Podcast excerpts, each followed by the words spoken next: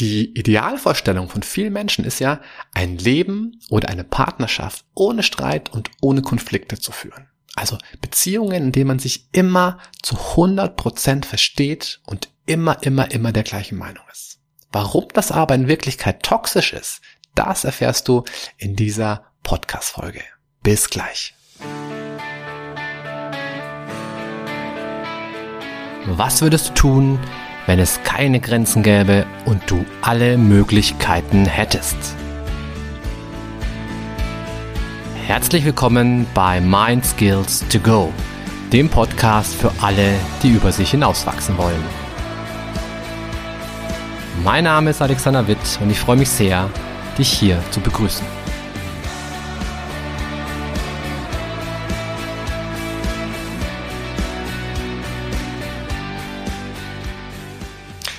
Hey, herzlich willkommen zu einer neuen Podcast-Folge. Schön, dass du wieder mit reinhörst. Und heute geht es um das Thema, warum zu viel Harmonie dir schadet. Und ich hatte früher mal Bekannte, oder ich kenne die immer noch, aber wir haben nicht mehr so wahnsinnig viel miteinander zu tun.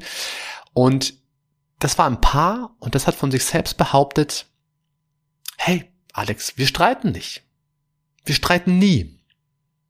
Und ich habe mir damals schon immer gedacht, hä? Hm, das ist aber irgendwie, hm, das glaube ich nicht so ganz. Nein, nein, wir streiten nie. Wir können das gar nicht. Wir streiten einfach nicht. Wir sind immer einer Meinung. Aha, okay. Und dann haben die schon gemerkt, so meinem skeptischen Blick, gell, dass ich das denen nicht so ganz abkaufe. Und dann haben die gesagt, doch, doch, du, also Mai, wir streiten halt einfach nicht. Wir sind jetzt keine großen Streiter und das Leben ist eh viel besser ohne Streit und ohne Konflikte und deswegen machen wir es halt einfach nicht ah ja, okay, habe ich dann gesagt, ja gut für euch, Glückwunsch und schön so, ja. Aber tief in mir drin oder gar nicht mal so tief in mir drin, habe ich mir schon gedacht, nee, also sorry, das kaufe ich denen einfach nicht ab. Ja, das kann einfach nicht sein. Das, das ist Quatsch. Warum? Was ist da los, wenn Paare nicht streiten? Wenn, wenn ein Paar nicht streitet, ist das wirklich so toll?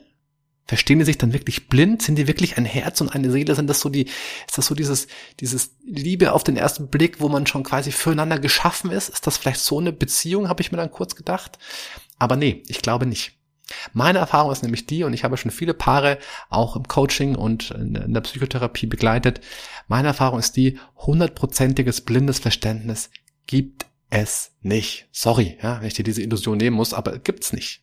Man kann in ganz vielen übereinstimmen, ja, man, aber man kann die gleichen Werte teilen, man kann die gleiche Überzeugung haben, äh, die gleichen, gleiche politische Richtung wählen, man kann all das machen oder all das haben, aber niemals in allen, allen Facetten, das, das geht nicht. Nicht einmal bei eineigen Zwillingen ist das so. Und wenn es also jemand sagt oder wenn ein Paar sagt, wir streiten nie, dann heißt das nur, in meiner, in meinen Augen heißt das nur, ja, dann gehen wir halt einige Konflikte einfach nicht an. Ja, weil sie uns vielleicht nicht wichtig genug sind. Ja, aber das heißt, da bin ich mir ziemlich sicher, ich glaube schon, dass dieses Paar, von dem ich vorhin gesprochen habe, dass es da schon Sachen gab, wo sie sich nicht völlig hundertprozentig einig waren. Aber dann haben sie es halt einfach gelassen. Und das ist okay, solange es dir damit gut geht. Aber ähm, vielleicht auch mal aus, aus aktuellem Anlass. Ich habe gerade im Coaching einen Klienten, der sagt immer ja. Und er streitet sich nie oder fast nie. Ja. Und wenn man den fragen würde, hey, wie läuft deine Beziehung? Dann würde der sagen, ja, wir streiten nicht. Ah ja, okay. Und wenn ich dann aber frage, ja, und wie ist das für dich? Dann sagt er, ja, schlimm. Ganz, ganz schlimm. Ja, warum? Ja, weil ich will so vieles nicht, aber ich mach's einfach trotzdem. Also so, so tickt der. Ja? Und der leidet da sehr darunter tatsächlich. Also der kam zu mir ins Coaching und im Grunde ging es zunächst mal so um berufliche Dinge, aber schon recht schnell ging es dann so eben um seine, um seine Paarbeziehung. Ja, und dann hat er mir gesagt, Mensch, Herr Witt, also wir sind in dem, dem Coaching, das hat eher so einen beruflichen Hintergrund, das sind wir per Sie. Und dann hat er gesagt, Mensch, Herr Witt, ähm, ja, also ich, mir geht's gar nicht gut gerade. Dann habe ich so gemeint, ja, wieso denn? Was ist denn gerade los? Ja, ich ziehe jetzt weg aus München, ich ziehe jetzt irgendwo aufs Land, ja, da wo sich Fuchs und Hase gute Nacht sagen.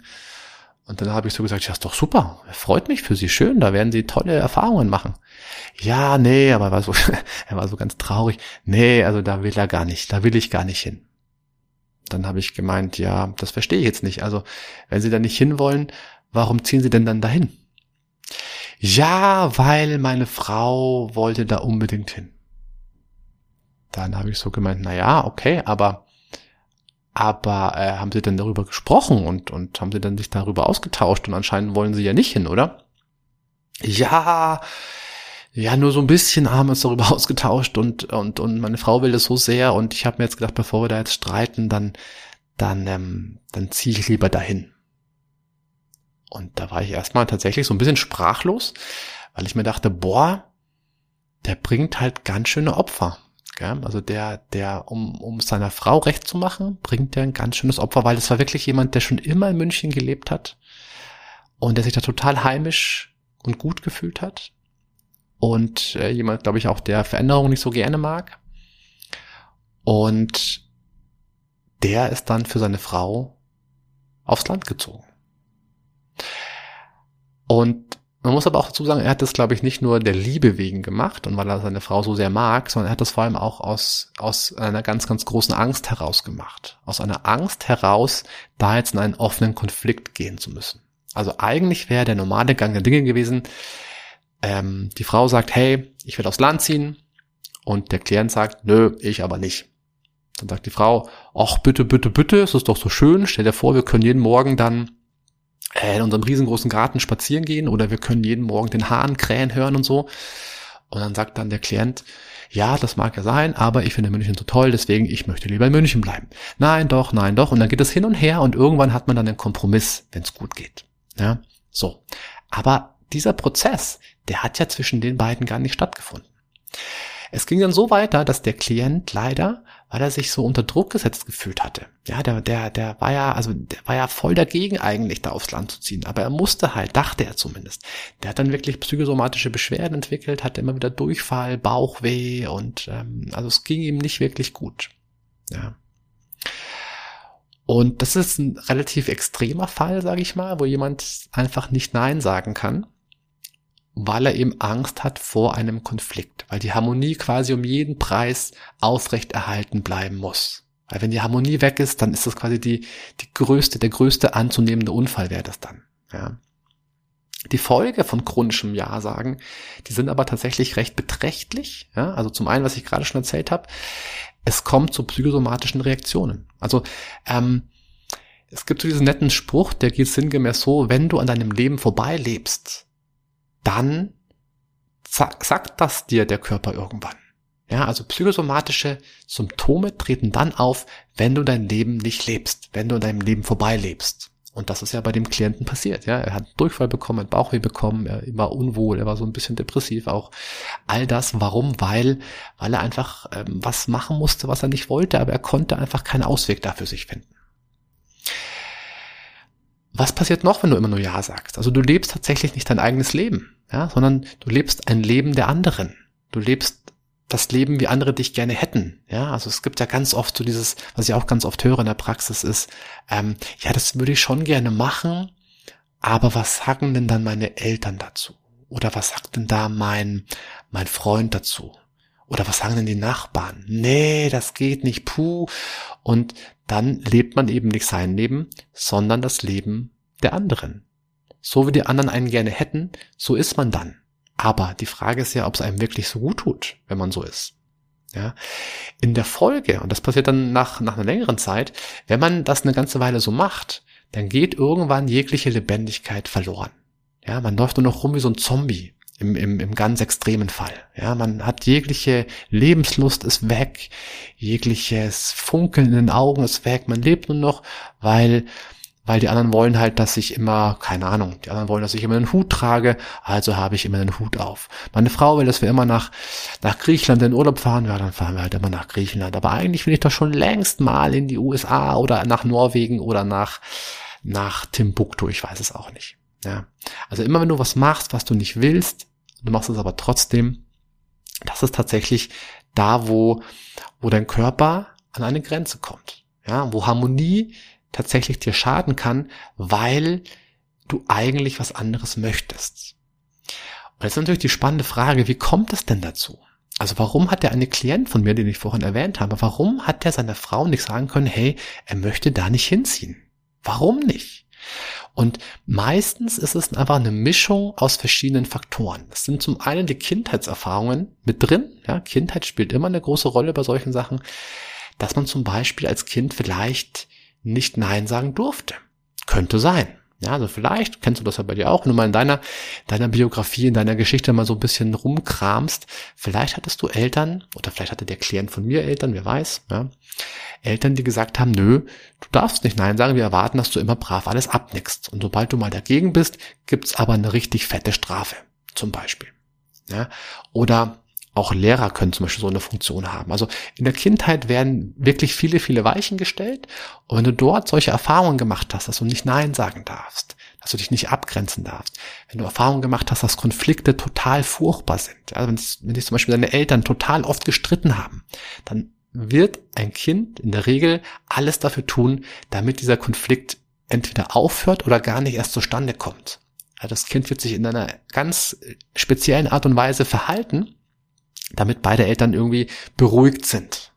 Ja, also entweder tritt es als Streitschlichter auf oder es verhält sich so angepasst oder, oder kann schon alle Bedürfnisse von den Eltern erraten im Vorfeld, damit die beiden Eltern sich gar nicht erst in die Haare kriegen. Da sind Kinder wirklich, ähm, also die können da wirklich extrem viel. Ja, es ist spannend, was Kinder spüren können, alles.